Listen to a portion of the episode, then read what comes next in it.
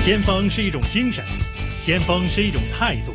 新紫金广场，新新港人的先锋，新港人的先锋。主持杨紫金。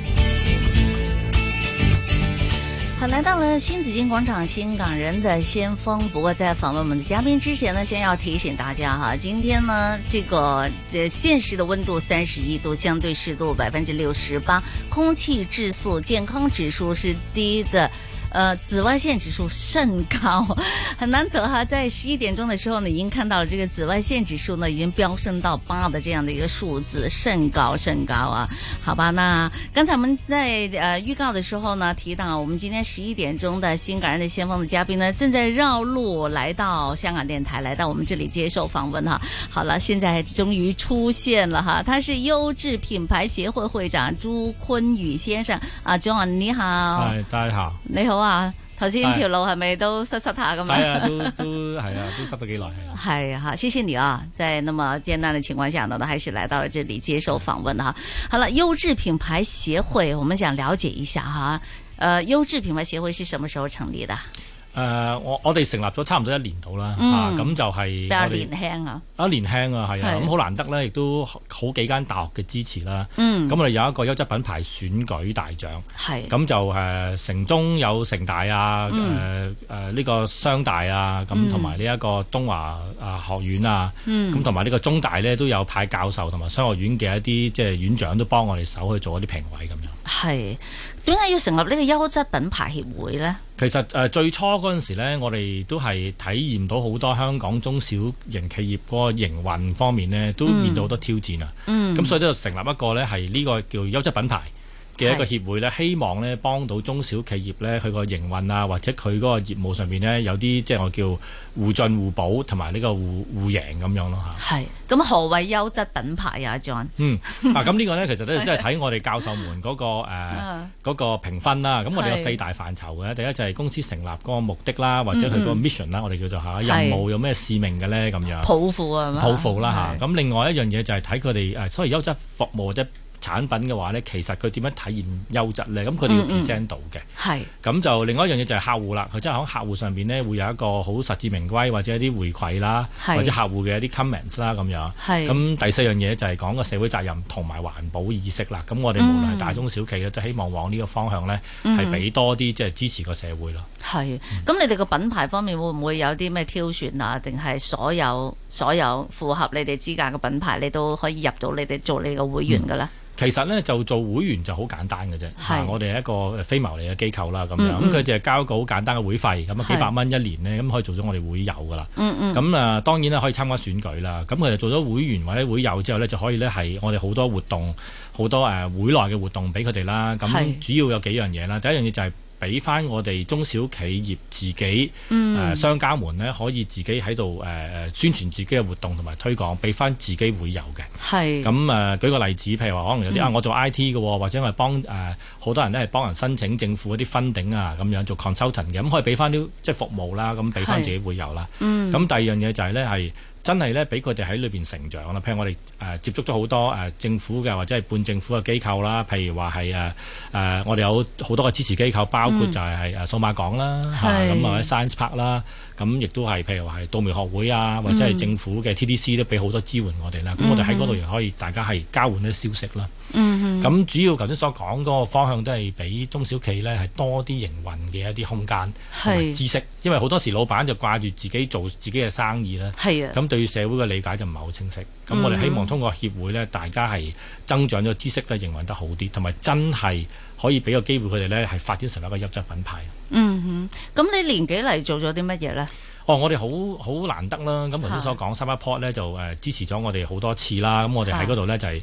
揾一啲叫誒啊、其實高新科技係點㗎？咁我哋揾一啲高新科技嘅方案俾我哋唔同行業嘅會友啦。咁同埋我哋會呃搞一啲譬如話係誒啊學習聯誼活動啦。咁、嗯我哋俾我哋嘅會友就話其實其實會友都提咗好多要求嘅，譬如啊，我想知道咧誒、呃申請政府基金係點申請喎咁樣，嗯因為嗯好多政府都支持中小企嘅活動啦。係咁啊，另外一樣嘢就係咧，可能啲大企咧，其實都可能咧就係好支持我哋，就揾一啲即係中小企嘅服務嘅。係咁我哋通過誒大企，譬如嚟誒上一年我哋做咗煤氣啦，煤氣公司好好啊，支持咗我哋一個活動啦。咁我哋帶一啲中小企嘅服務俾煤氣公司做一個叫 health market，、嗯即係佢哋咧健康俾好多健康服務產品、嗯嗯介紹俾嗰啲誒呃職員啦。係咁我哋帶咗一班嘅誒即係中小企嘅老闆入去誒做一個 health market 咁樣咯。嗯咁、哼就誒。亦都好多嘅分享啦，好、嗯多分享。咁喺你會裏邊呢，就大家會友裏邊提出一啲譬如我要啲乜嘢咁樣。係咁而家我哋政府嗰個叫做誒、嗯叫做誒科技券啦，咁呢個我諗係最熱門嘅其中一個項目啦。咁我哋可能有啲會計師亦都會提出就話，其實我哋除咗係幫人埋數之外呢，仲有好多財務知識呢係可以分享中小企嘅喎。咁呢啲咁嘅服務就中小企係享受唔到嘅，如果唔夠錢嘅話。係啊，呢、個真係好重要啊嚇，因為咧大家都知道請個會計師或者請律師啊， 嚇幫你做一啲嘢嘅時候係分分鐘都要講錢噶嘛。咁如果大家係會友之間就可以互相交流啦。係啦，咁同埋就可以亦都有個低廉啲嘅價錢啦。咁嗯我哋傾緊舉個例子，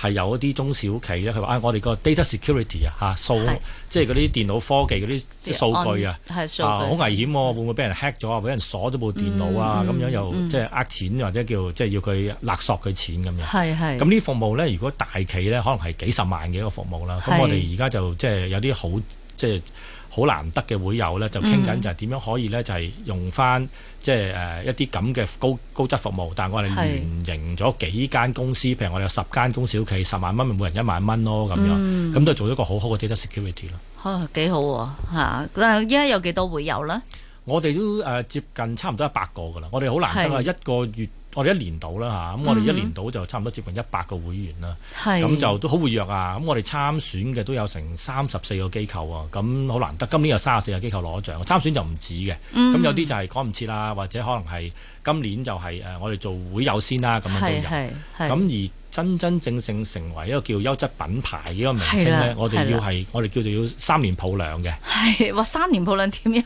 你即係佢解要釋下咩叫係啦係三啦，年好抱得意兩啊！咁因為係啊咧就係誒，我哋都希望咧係最主要個會咧，就希嗯望能夠令到誒，即係我哋嘅會友咧，即係係誒，因為啲中小企啦吓，係咁佢哋可能咧一下子就唔係即係即去到嗰個叫服務個水平，嗯嗯咁我哋俾佢成長嘅。嗯咁我可能鼓勵性咁俾佢啊，你今年攞咗一次啦，咁樣，因為佢嘅理念好啊，或者你真係有啲好優質、好特殊嘅服務或者產品俾到誒、呃客戶啊。嗯咁誒，呃佢哋因為中小企有有別於連鎖店，就係佢比較彈性大啲，同埋可以咧係即係即係我叫捐窿捐罅揾到啲好嘢。咁佢生存咧係一定有佢嘅特色喺裏邊，嗯比較靈活性比咯較靈活係性。咁佢攞咗一年之後咧，咁就要連續咧喺三年裏面攞兩次咧，先至真係喺我哋會裏邊成為一個優質品牌。哦，咁樣規定㗎，係啦，即係話你誒，呃咁你一升一年咋？係第一年啦即係係啦所以個個都仲係係啦一叫 年。二零一九 年啦，二零一九二年，零一九年啦即係攞咗一次嘅話係咧啦，就要連續係兩次都攞到，三年裏邊咧三攞到年要攞兩到次。兩次，係啦咁先佢至係叫優質品係啊，牌咁。所以個要求會嚴格啦。咁我哋好難得有啲教授們呢，嗯就幫我哋把關啦。係咁佢哋會睇咗每一個機構佢嘅 presentations 啦，同埋佢啲產品服務啦咁樣。咁嗯如係果有啲問題嘅話，即時可以即係誒挑戰咗我哋啲機構啦。嗯咁喺呢啲挑戰嘅過程裏邊呢，亦都俾個機構有成長嘅空間啊。哼，係啊，係，即係話有人嚟問你，即係你點樣體現到呢一個優質啊咁樣，咁佢哋可能要遞一啲證書啊，嗯或者就係一啲測驗啊咁樣咯。係咁點樣評選咧？有時都好難嘅喎，你點知佢係咪優質嘅啫？嗯嚇咁就有四大嘅範疇先講咗啦，咁係樣咁就每一個機構呢，就我哋會其實都我哋個會都幾着力係幫佢做嗰啲宣傳推廣嘅，咁嗯我哋幫佢拍片啦，誒、幫佢喺每個產品服務裏邊呢，就做一啲個叫做係優惠俾社會各界人士啦，咁亦都有啲 comment 啦，咁啊亦都喺佢哋嗰個啊我哋叫拍攝啊，或者喺嗰個產品或者品牌嗰個叫做 exposure 啊、嗰個展示上面呢，係嗯係多啲做。係咁而喺過程裏邊呢，就係、誒我哋叫做收集到唔同嘅意見啊啦。咁、嗯教授就喺嗰啲資料上邊呢，就做一個評分嘅。係，但係你哋會幫啲唔同機構嘅，即係唔同企業嘅，係啊即係個會係會幫佢會哋嘅。只要佢參選呢，係或者係甚至我成為我哋會友呢，其係嗯實我哋最主要嗰個工作嗰個方向呢，就兩大範疇啊。第一範疇就係幫佢認識多啲誒，係即係我哋叫做優質服務或者優質產品之道係，啊，咁應該點做呢？咁樣咁好多支援啦，或者市場嘅工作啦嗯啊，咁第二樣嘢呢，就係誒頭先所講做宣傳啦，哼，係，因為好嘅嘢呢，真係要誒呃有一個公眾認識先得，冇因錯，為誒中小企嘅資源比較有限啦。嗯，咁而喺咁有限嘅資源裏邊呢，好多時係做市場推廣係有困難嘅。係咁我哋啊集合咗會嘅力量呢，就係話俾即係多啲人聽，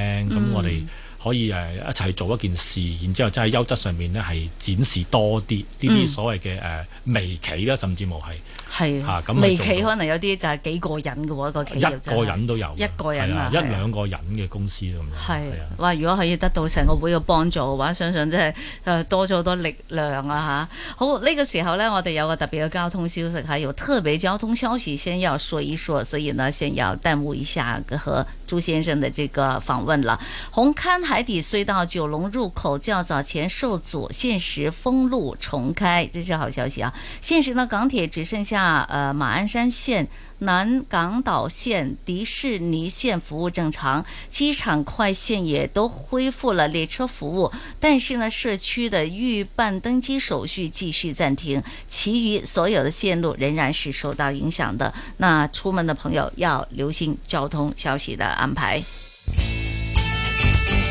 先锋是一种精神，先锋是一种态度。新紫金广场，新港人的先锋，新港人的先锋。主持杨紫金。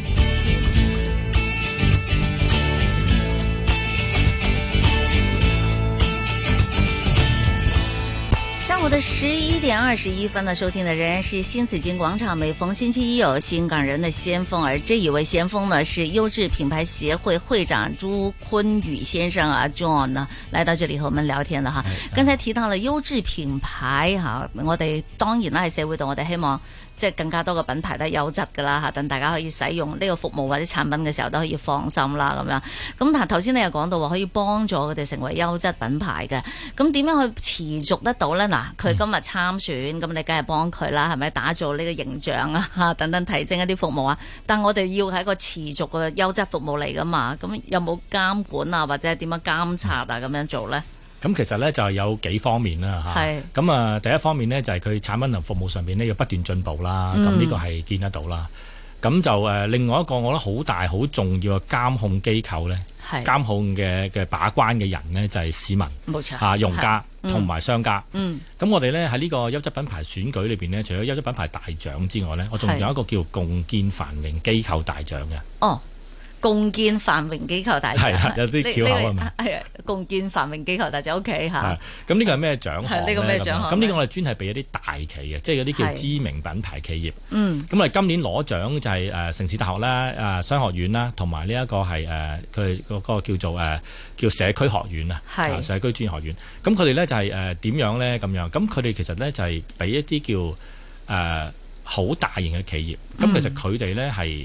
默默地咧係支持緊好多香港中小企業嗰個工作嘅，嗯，即係佢哋會誒、呃即係我哋叫咩？請好多中小企業係去工作或者用佢哋服務。係咁而提供到服務俾大企業嘅一嗯啲中小企呢，其實係一啲都唔簡單嘅喎。係啊，咁我哋誒、呃其實就好鼓勵呢，即係我哋叫做知名企業呢，係多啲用中小企啦。但係同一時間呢，要鞭策下佢哋啦。嗯第一呢，你要入標啦，你要係即係符合嗰個大企嘅要求啦。係嗯喺過程裏邊呢，你要做到好嘅服務啦，對，做到好嘅。咁呢啲所有嘅誒我哋叫做係工作呢，嗯其實就係支持緊中小企嘅成長同發展嘅。嗯哼咁所以我哋喺呢個過程裏邊呢，亦都希望中小企呢，通過誒自己不斷努力成長。係不斷改進提升，咁我哋喺會裏邊提供好多唔同嘅資源俾佢哋，嗯咁佢哋要努力啦，係咪？係即係有服務喺度啫咁樣，咁佢哋自己要努力之下呢，係可以最後達到呢，係能夠係即係我哋叫提供到一啲誒即係高級服務呢，俾誒、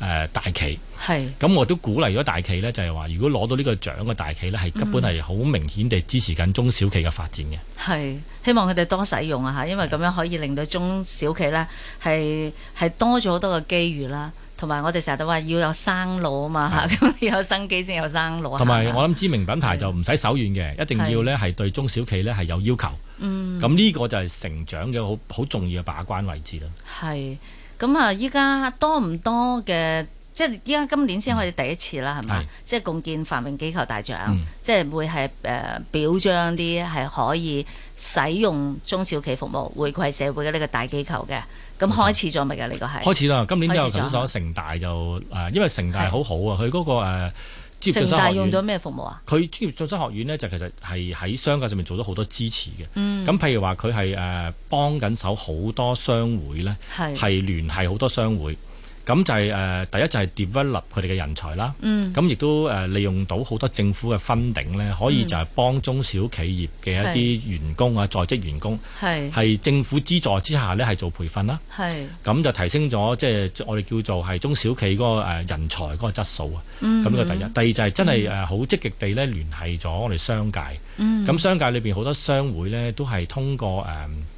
誒，我哋叫做城市大學嘅誒誒，即係社區學院啦咁就係誒幫手咧，係誒揾到好多究竟而家現時啊，即係 commercial world 咧要啲乜嘢，咁佢哋好即時反應嘅。係係。咁你哋會會唔會？你作為會長咧，會唔會亦都係幫手做呢個聯繫咧？哦即係介紹多啲你哋嘅中小企啊，俾啲大機構去使用啊，咁樣。 會啊，我哋都好積極做呢一樣嘢。係因為我哋誒、呃今年第一屆啦，其實我哋係背後都做緊好多嘢，就係、希望咧誒、呃我哋嘅真係即係我哋叫做優質嘅中小企咧，係俾到多啲人認識。咁呢個係我哋好重要其中一個工作嘅內容咯。嗯，啊，唔係淨係做宣傳嘅，即係係要佢哋實質做到改進，係。跟住再係介紹俾一啲好嘅服務俾企業啦。係，會唔會試過咧？有啲都係，咦？呢、個唔係咁得喎，即係成日合作嘅時候啊，即係話有啲中小企嘅服務可能唔夠理想嗯啊，咁樣嚇，會唔會有反饋翻嚟俾你哋嘅咧？誒呃嗱、我哋見得到呢，就係好多中小企呢，佢係嗯哋本身喺我哋而家嘅會友啊，或者係我哋攞獎嘅機構裏邊都幾特色嘅喎，好多服務呢，係我哋都冇想過，啊原來可以咁做啊咁樣。係咁我哋就覺得呢啲位呢，可以第一就介紹咗先啦，係咪？嗯咁同埋佢哋本身誒、雖然話係中小企業呢，好多都其實幾大生意，有啲過億生意嘅都有。係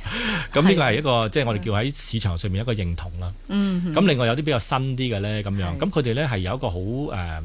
好靈活或者好特色化嘅一啲服務同產品嘅，咁呢個值得推介俾大家。咁、嗯係當然你話咧係一個好嘅品牌，即係千錘百煉嘅。即係佢係一兩冇錯年之外咧，用一個特色裏邊咧係產生咗個出路啦。嗯咁啊點樣去喺呢個出路上面咧會突破到成為一個知名品牌咧，係需要係一段時間咯。係好，今天訪問的是優質品牌協會會長朱君宇先生啊啊 John 嘅，咁其實阿 John 自己嘅故仔咧都係好得意嘅吓，咁佢佢自己係會幫企業做好多嘅顧問工作，咁亦都有人話呢個職業叫做顧問醫生咁樣嘅，咁啊翻轉頭再聽佢嘅故仔，會俾啲有趣嘅故仔俾大家聽下。